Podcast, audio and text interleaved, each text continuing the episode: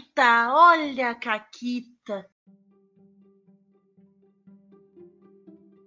Olá, amiguinhos da quarentena. Aqui quem fala é a Paula e comigo tá a Renata. Oi, Renata. Oi, Paula, tudo bem? Tudo bem? Qual era a Caquita mesmo? A Caquita era tua, da tua personagem multifacetada. Ah, é verdade. A minha Caquita é o seguinte. Algum tempo atrás, o Forja, do Forja do Mestre, vou citar nomes aqui. Também conhecido como Mestre da Forja no Caquitas 200. Isso. me ofendeu, dizendo que eu era uma jogadora certinha de RPG e eu não era caótica o suficiente para jogar uma mesa de Rocket Raccoon.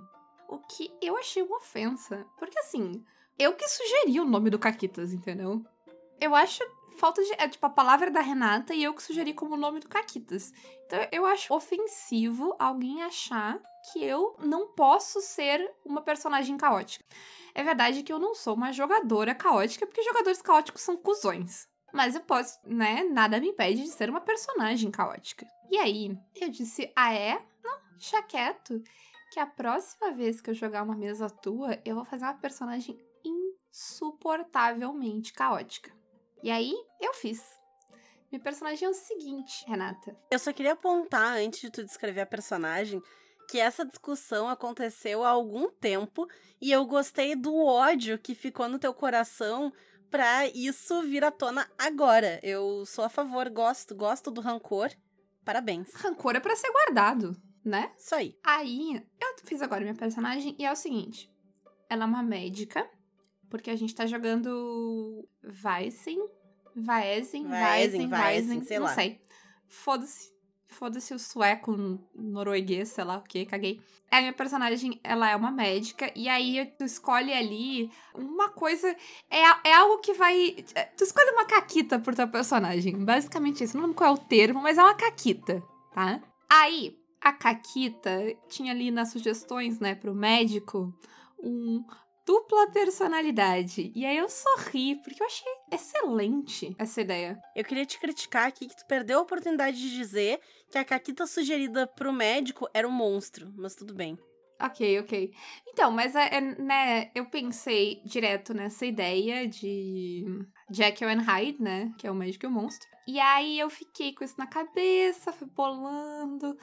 E agora eu tenho essas duas dupla personalidade uma delas é a médica certinha. Ela não é certinha, na verdade, ela é metódica. Ela é extremamente racional e nada empática, porque eu não tenho absolutamente nenhuma skill social. Nenhuma eu fiz questão, eu tenho o mínimo possível de skill social. E aí o Forger me perguntou: ah, ela ajuda as pessoas? E aí eu respondi: sim, não por caridade, porque ela tem curiosidade de entender como o corpo funciona, então ela ajuda todo mundo. E a outra personalidade é a pessoa mais louca, é a pessoa mais menos ordeira e mais rebelde nas normas da sociedade.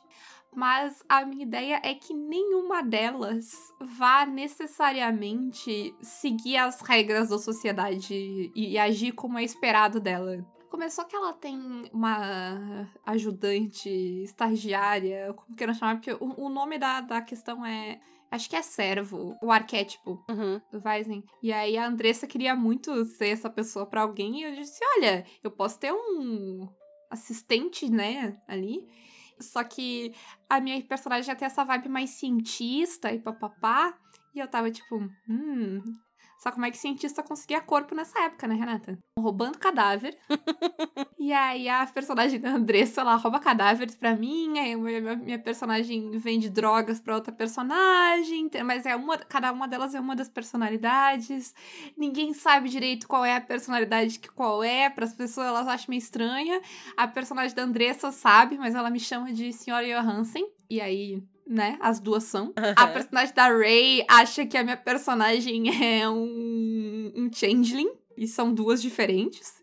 A personalidade mais maluca, a, a Pearl, ela sacou isso e ela faz de tudo o personagem da Ray acreditar que ela é uma changeling. E vai ser lindo. É isso que eu tenho para dizer mal posso esperar para começar a agir de forma caótica. uh, e eu tenho duas personalidades diferentes para agir de formas caóticas diferentes. E sabe o que eu penso, Renata? Hum. Que nada me impede de desenvolver mais personalidades. nada te impede. Eu gostei que essa caquita, ela é uma caquita em progresso. Ela é uma caquita em construção e a gente Uhum. vai ver Onde vai dar? Ford vai chorar. É, é. Veremos. Estou aqui agora. Agora, assim, normalmente. eu- nessa mesa, inclusive, eu vou ser uma jogadora caótica. Normalmente eu não sou, mas o Ford já mereceu. E agora é isso. Entendeu? Mal posso esperar pra fazer todas as caquitas, mas a gente agora que começou a investigação do mistério. Então, infelizmente, eu não tenho muito a dizer ainda. Mas vamos lá. Vai ser bom. E contarei em breve mais notícias. Isso aí. E hoje, então, a gente veio aqui com mais um episódio do Alfabeto da RPG. E hoje a gente vai explorar a letra E. Começando com explorar. Confesso que não, confesso que eu falei, né, eu me dei conta enquanto eu falava. Mas explorar é um bom E. Porque ele, Exatamente. ele é a perna. ah, tipo, é. A perna bamba do D&D. É, ele é, ele é dos pilares ali do. do é, é o que. Coitado. Ele é fraquinho. Na reunião de família, ele é o primo que sempre perguntam assim: "Ah, e tu o que tá fazendo da vida? Teu primo ali tá passando no concurso". É, Ele é o primo que não passa no concurso. é, tá ali, né? Tipo, é um, esse, o E da exploração, ele é. A gente, ele- sabe, ele tá escrito ali, mas ele tá no jogo. O Nerdola foi de D&D vai te dizer que tá. Mas a gente sabe que o Nerdola foi de D&D, ele sofre de vários delírios. A exploração como um pilar bem estruturado no D&D é um desses delírios É. coletivos que acontecem com muita frequência. É um pouco preocupante, né? O, o fã de D&D é tipo a Inglaterra no Natal, que né, em Doctor Who todo Natal tem alienígenas, no final é sempre alucinação coletiva, Isso. fica por isso mesmo. O pessoal de D&D também, eles jogam uma exploração D&D que eles acham que é foda, e a minha única explicação é a alucinação coletiva, porque não tem como. Mas dito isso, existem alguns RPGs que fazem exploração. E fazem exploração de verdade. Sim, Apesar de eu não ter jogado todos eles, né? Eu sei que alguns fazem. Eu vou começar listando um que eu joguei, que é o The One Ring. sim, sim. Porque afinal, o The One Ring, inclusive, ele tem no livro, né? As regiões são separadas por dificuldades diferentes. E isso vai mudar o, a dificuldade do teste, né? Pra passar no teste e tal. Então, ele é sobre explorar e sobre saber explorar. Porque se tá numa comitiva que ainda é fraca, não adianta tu ir pra Mordor, entendeu? Tipo, tu vai te Sim, sim. Fuder. Então, e- ele traz isso, né? Tu pode explorar, claro, mas explora de jeito esperto, vai pra onde tu sabe que tu pode peitar. Eu joguei também o Mutante Ano Zero, que é uma parada pós-apocalíptica, assim. Ele, é- ele me dá uma vibe muito uh, The Hundred, assim, porque tu tem uma base lá, e aí tu tem que ir no mundo pra catar recurso e voltar e papapá. Sei lá, tem alguma temporada de The Hundred que é isso. E ele funciona muito legal, é meio que também tem essa parada de Hexcrawl, né? Que tu vai, cada hexágono tem alguma coisa diferente, e aí tem recurso, e aí tu vai tem uma a, a parada de exploração de descobrir mesmo, porque tipo, tem as coisas da civilização antiga, sabe? Porque é um mundo pós-apocalíptico, aí tu descobre os negócios, tu tenta entender o que, que é aquelas coisas, tu interage, sabe? Uhum. Com coisas que tu teu, pro teu personagem não querem dizer nada, e aí tu acha coisas que são úteis, leva de volta pra arca. Então, ele é todo baseado nisso, assim, em, em realmente explorar pra, não, pra mapear o mundo e pra conseguir recurso. É, tipo, é basicamente o que tu faz no sistema. Sim. E tem um outro que eu nunca joguei, mas eu já ouvi falar muito bem dele de algumas pessoas, que é o Ryutama, que é um RPG japonês em que o foco é viajar pelo mundo e descobrir, os, né, encontrar os lugares novos, explorar e tal. Ele tem um quê de colaboração também, né? Então o pessoal vai criando os detalhes do mundo juntos e tal. E ele até tem umas mecânicas de combate, mas o foco é realmente a exploração mesmo. E questão de manejo de recursos e tal. Mas ele traz isso aí. E hum, eu tenho certeza que tem outros também que Ah, vão tem focar bem vários. mais, né? Tem, tem, tipo, tem basicamente toda a, a coisa do. A tendência do Hexcrawl é sobre isso, né? Então. Que é a parada de, de explorar hexágono na. Cada hexágono tem alguma coisa. Então, sei lá, tem, tem segmentos Uhum. de RPG inteiro sobre isso. Não vamos citar tudo aqui. Então, o resumo é: tem exploração legal? Sim. É no DD? Não.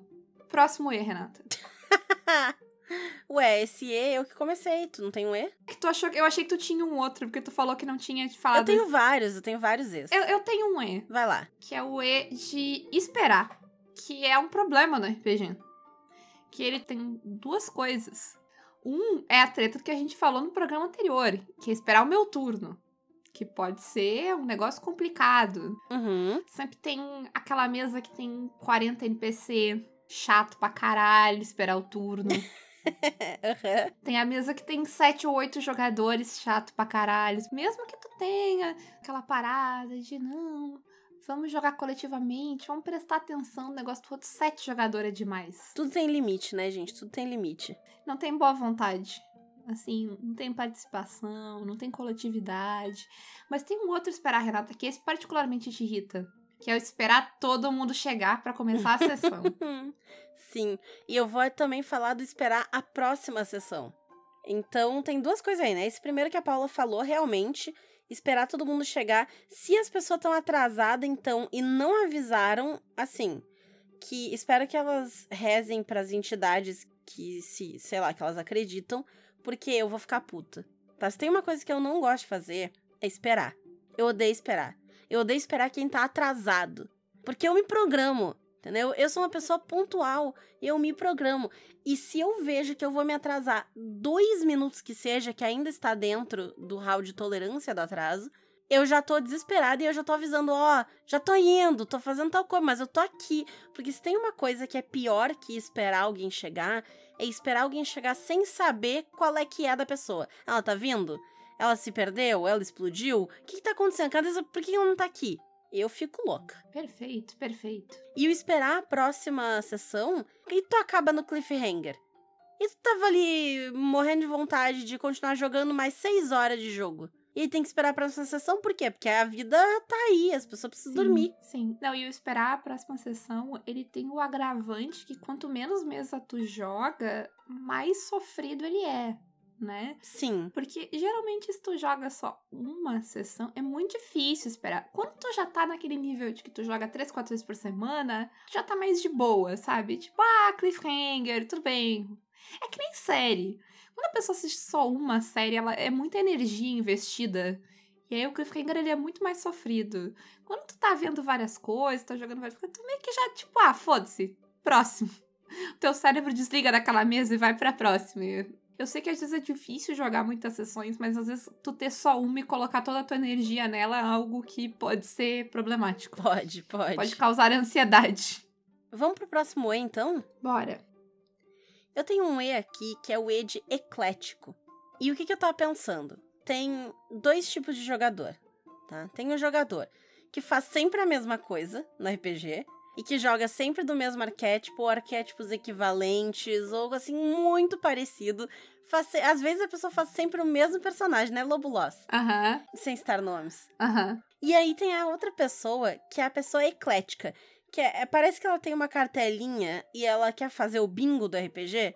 Então ela faz assim: ah, não, isso aqui eu já fiz, não tenho saco, quero fazer esse outro aqui, quero testar esse aqui. Que ela quer experimentar de tudo um pouco, ela quer degustar tudo que aquele sistema tem a oferecer. E aí ela faz os personagens diferentes. E as, muitas vezes não só diferente na mecânica, mas de personalidade completamente virada. E eu, particularmente, gosto de ficar alternando o personagem, né? Tipo, ah, vou fazer um sério, vou fazer um mais louco, vou fazer um mais não sei o quê, fazer um animado, fazer um triste. Então, nas mesas que eu tava jogando recentemente, porque agora, por sinal, eu tô num momento em que eu tô só narrando e eu não tenho mais PJ.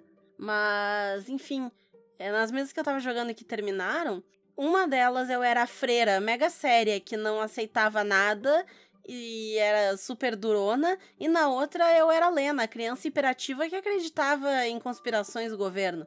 Então, assim, extremos. Sim, sim, realmente. Quando tu joga muitos jogos, eu acho difícil tu não virar uma pessoa eclética. A não ser que tu seja muito empenhado como lobo de sempre fazer um cowboy. Eu acho que te leva a pensar mais, sabe? Tá jogando jogos muito diferentes. E eu acho que daí também entra o eclético, né? Jogar jogos diferentes. Sim, uhum. E eu acho que quanto mais tu vai abrindo teus horizontes, mais eclético tu acaba, porque é muita coisa legal.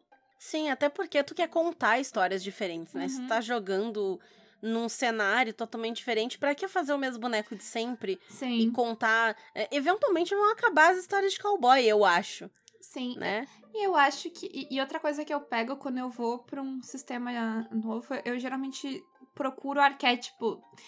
Se tem um arquétipo que é diferente, que não existe em nenhum outro sistema, eu, ele me chama muito, assim. É, inclusive, esse foi o problema que eu tive na vez que eu tentei jogar Pathfinder segunda edição, né?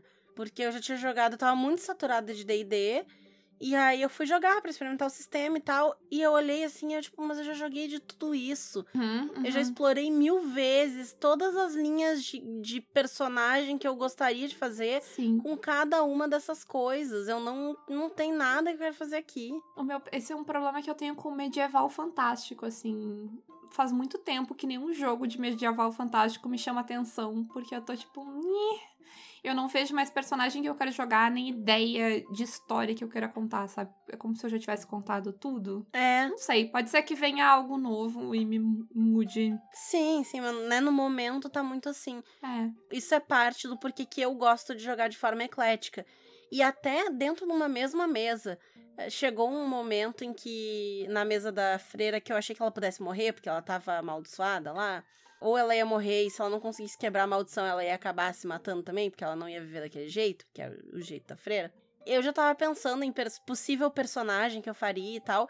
E eu ia fazer um negócio totalmente diferente. Eu ia fazer é, o- um dos personagens, da- um dos grupos, né, que tu pode fazer parte lá. É um esquema que é meio que tem sangue de demônio. sei, eu ia, assim, eu ia virar um 180 ali, entendeu? Ia ser total Uhum, diferente. Ia ser uhum. tipo, ah, foda-se as regras, eu odeio vou queimar todo mundo. Ia ser o personagem da pá virada. Mas a freira sobreviveu, então esse personagem nunca existiu, quem sabe, numa mesa futura de Hunter. Eu tenho um E. Hum, Eu tenho um E diretamente do primeiro capítulo do livro que eu tô lendo pro grupo de estudos, que é o E de hum. espelho.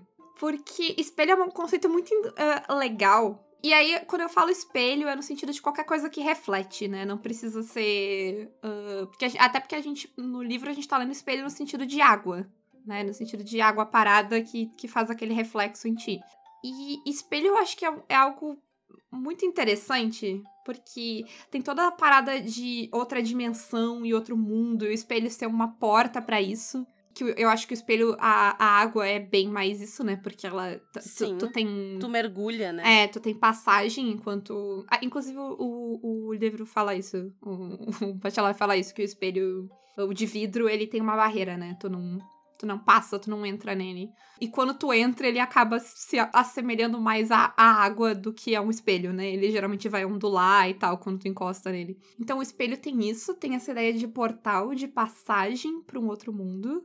Tem toda aquela ideia de doppelganger e coisa, né? Do teu reflexo, que eu acho que é uma- um tipo de história que a gente conta bastante também. A gente tem a ideia de ver o futuro no espelho, tipo tipo a Galadriel com o, Uhum. com o espelho dela. Inclusive, deixa eu contar aqui, porque agora eu posso contar. Tem um dos jogos da Geleia de RPG, que esse foi escrito pela Mai Carneiro, o nome dele é Gangorra. E ele se passa numa coisa. É é uma questão a ver com fadas e tal. E tem todo aquele esquema que a fada substitui as crianças, né? Tipo, elas levam a criança Uhum. e deixam uma fada no lugar. A ideia do Gangorra é que as personagens, as pessoas as jogadoras vão sempre jogar em número par, porque uma vai ser a criança e a outra vai ser a fada. Uhum. Então, as personagens são espelhos uma da outra. Uhum. E aí, claro, né, elas têm características e habilidades diferentes que cada um vai, vai criar. Tu não precisa criar personagens iguais, mas elas têm esse quê de espelho. Eu lembrei do jogo da Mai. Muito bom. Quem quiser conferir, ele tá lá no geleiaderpg.wordpress.com, Gangorra o nome. Eu acho que é- eu acho que espelho é, é um conceito, sabe, esse conceito de espelho, de reflexo é algo que a gente usa pra muitos tipos de história. E pode ser muito legal, pode trazer coisas muito legais pra história que a gente tá contando. Até, até o espelho pode até ser usado como defesa. Que- Quem nunca enfrentou aí uma medusa ou um basilisco e usou um espelho? Vai. Né? Pra se locomover, pra. Um, um- um espelho ou um escudo bem lustrado. Uhum. Então eu acho que tem muitos espelhos nas nossas histórias. É isso. Sim. Foi meu E. O meu próximo E, ele é o E de especialista, que eu sempre achei uma classe muito engraçada em RPG. Porque tem alguns sistemas que eles vão pegar e, e é o seguinte: ah, tu pode ser o guerreiro, o mago ou o especialista. Que é todo o resto. Em quê? Em quê? Em quê? Em tudo. Ah. É todo o resto. Qualquer outro tipo de Uhum. coisa que não é guerreiro e mago, tu é especialista. Às vezes tem um a mais, tem, sei lá, guerreiro, mago, druida, especialista. Tá? Então ele, ele vai ter um negócio assim. E eu sempre achei engraçado o especialista, porque é tipo, ah, a gente queria fazer algumas coisas, dar alguma direção com guerreiro e mago. Mas a gente também não queria fechar todo mundo na caixinha, então especialista. E foda-se. Qualquer especialista coisa. de qualquer coisa. Entendi. Eu acho engraçado.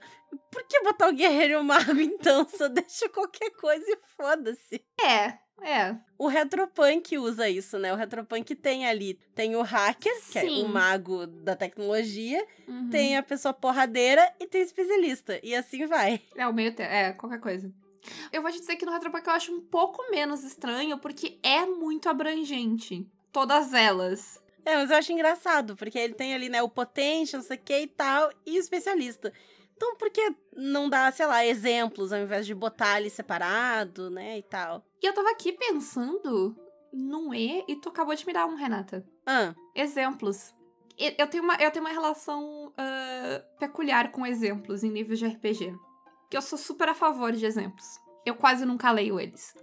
Eu vou me explicar. Eu acho um recurso muito importante pra te incluir todo mundo na leitura de um RPG e tentar explicar ele pra maior número. Assim, não só no livro, mas sempre que tu tá explicando uma coisa pra alguém, exemplos são um recurso muito bom. uhum. Direto eu tô explicando uma palavra pra alguém e aí a pessoa quer que eu. Né, o impulso do aluno é sempre que eu traduza. E muitas vezes é muito fácil a pessoa me perguntar: Ah, Renata, tipo, a pessoa vira pra me perguntar: Ah, o que, que é furniture? E eu falo, tipo, ah, tipo, mesa, cadeira, cama. Deu! Tu entendeu? Tu não precisa dizer móveis Uhum. eu te dou exemplos do que, que é e tu entende. Ah, e eu acho que exemplo é um recurso de ah, in- dar instrução muito bom. Mas eu gosto muito quando ele tá no livro de RPG, daquele, daquela maneira, tipo, delimitada, que ele tem uma outra cor, uma outra fonte. Ele tá em itálico, É. ele tá numa caixinha, eu gosto também. Ele tá destacado de alguma forma. Por quê? 90% das vezes eu vou ignorar o exemplo. Se o texto do RPG tá bom, eu sou uma pessoa que, assim, eu não, e eu não tô dizendo isso porque, tipo, ai meu Deus, eu sou foda. Não, porque eu sou muito ruim em outras coisas, tipo, fazer matemática. Mas isso é uma coisa que eu tenho facilidade, que é entender regra no texto. Então, se o texto não tá, assim, ofensivamente ruim, eu vou pegar no texto. E eu vou ignorar o exemplo. Mas eu ainda quero que o exemplo esteja ali. Que eu, ao contrário de muito nerdola por aí, eu tenho um, um conceito muito louco, Renata. Que é assim, o mundo não é sobre mim e eu não sou a única pessoa no mundo.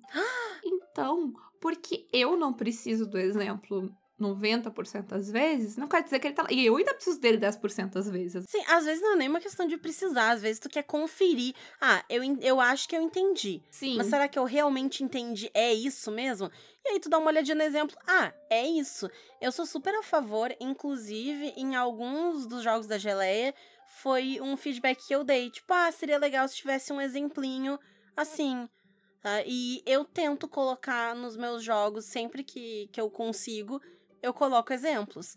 Porque eu acho que ele esclarece, né? Se, se ficou alguma dúvida, o exemplo vai ajudar a esclarecer e é importante. E até fora do livro de RPG, quando tá ensinando as pessoas a jogar jogando, dar exemplos é sempre muito bom. Eu já muitas vezes fui a primeira pessoa que narrou Sétimo Mar para as pessoas, porque é o que eu faço. Eu gosto de narrar Sétimo Mar e eu gosto de narrar Sétimo Mar para quem nunca experimentou o jogo. E eu geralmente, quando eu vou narrar Sétimo Mar e vai ter gente que nunca jogou, como ele é um jogo difícil de explicar, eu gosto de ter pelo menos uma outra pessoa que já jogou. Porque o que, que eu vou fazer? Primeira vez que a gente tem que rolar, a gente tem que, né, escolher um, um método, ver que dados a gente vai rolar, ver que bônus a gente vai ter. Rola. Eu vou usar a Renata. Renata, que, que tu vai fazer? A Renata vai me dizer o que, que tu vai fazer. A gente vai decidir junto que dados a Renata vai rolar. A gente vai olhar as habilidades. E aí, todo mundo vendo. E eu vou fazer. A Renata precisa fazer todo o processo para mim passo a passo? Não, ela já sabe jogar. Mas eu vou fazer passo a passo com a Renata. Fazer ela me dizer tudo que ela vai fazer, bem devagarzinho, Uhum. e mostrando. E todo mundo vê como a Renata faz. Aí eu vejo, tipo, que tá, quem tá ali. Não, tá, acho que eu entendi, acho que eu sei o que eu vou fazer. Então agora vai tu. E aí todo mundo. E por uma ou duas sessões, todo mundo vai fazer o passo a passo, bem direitinho. E eu, quando eu vou narrar e vou rolar os meus dados, eu vou ser muito transparente. Ó, eu tô fazendo aqui, por aqui, por aqui. E eu vou sempre dando esse exemplo, mostrando como as coisas são feitas, pra pessoa pegar a lógica. E funciona muito, muito melhor do que aquele infodump de regra de cinco minutos. Sim. Foda-se, dá o exemplo. Em vez de ficar explicando, mostra, vai, vamos lá. Vamos fazer aqui e a gente vai ver como é que funciona. Sempre, ó, é um excelente recurso de dar instrução. De alguém que dá aula há uma década já, tá? Vou dar um carteiraço aqui. Deem exemplos. Isso aí. E o nosso último E do dia, então, é o E de experiência. Hum. Ah, tá aí um bom que se a gente tivesse esquecido, as pessoas iam reclamar. Iam reclamar, iam reclamar. Mas ele vai voltar porque não vai ter muito X, gente. Já fica o aviso que a experiência vai voltar, porque eu não tenho que gritar no X. Aí até lá já foi tanta letra que gente- vocês já esqueceram. Exato. E a gente vai ter outras coisas pra falar da experiência, tenho certeza. Eu vou falar aqui de experiência, então, de um outro por um outro lado. E a gente deixa XP no X, pode ser? Perfeito, tu vai falar do carteiraço.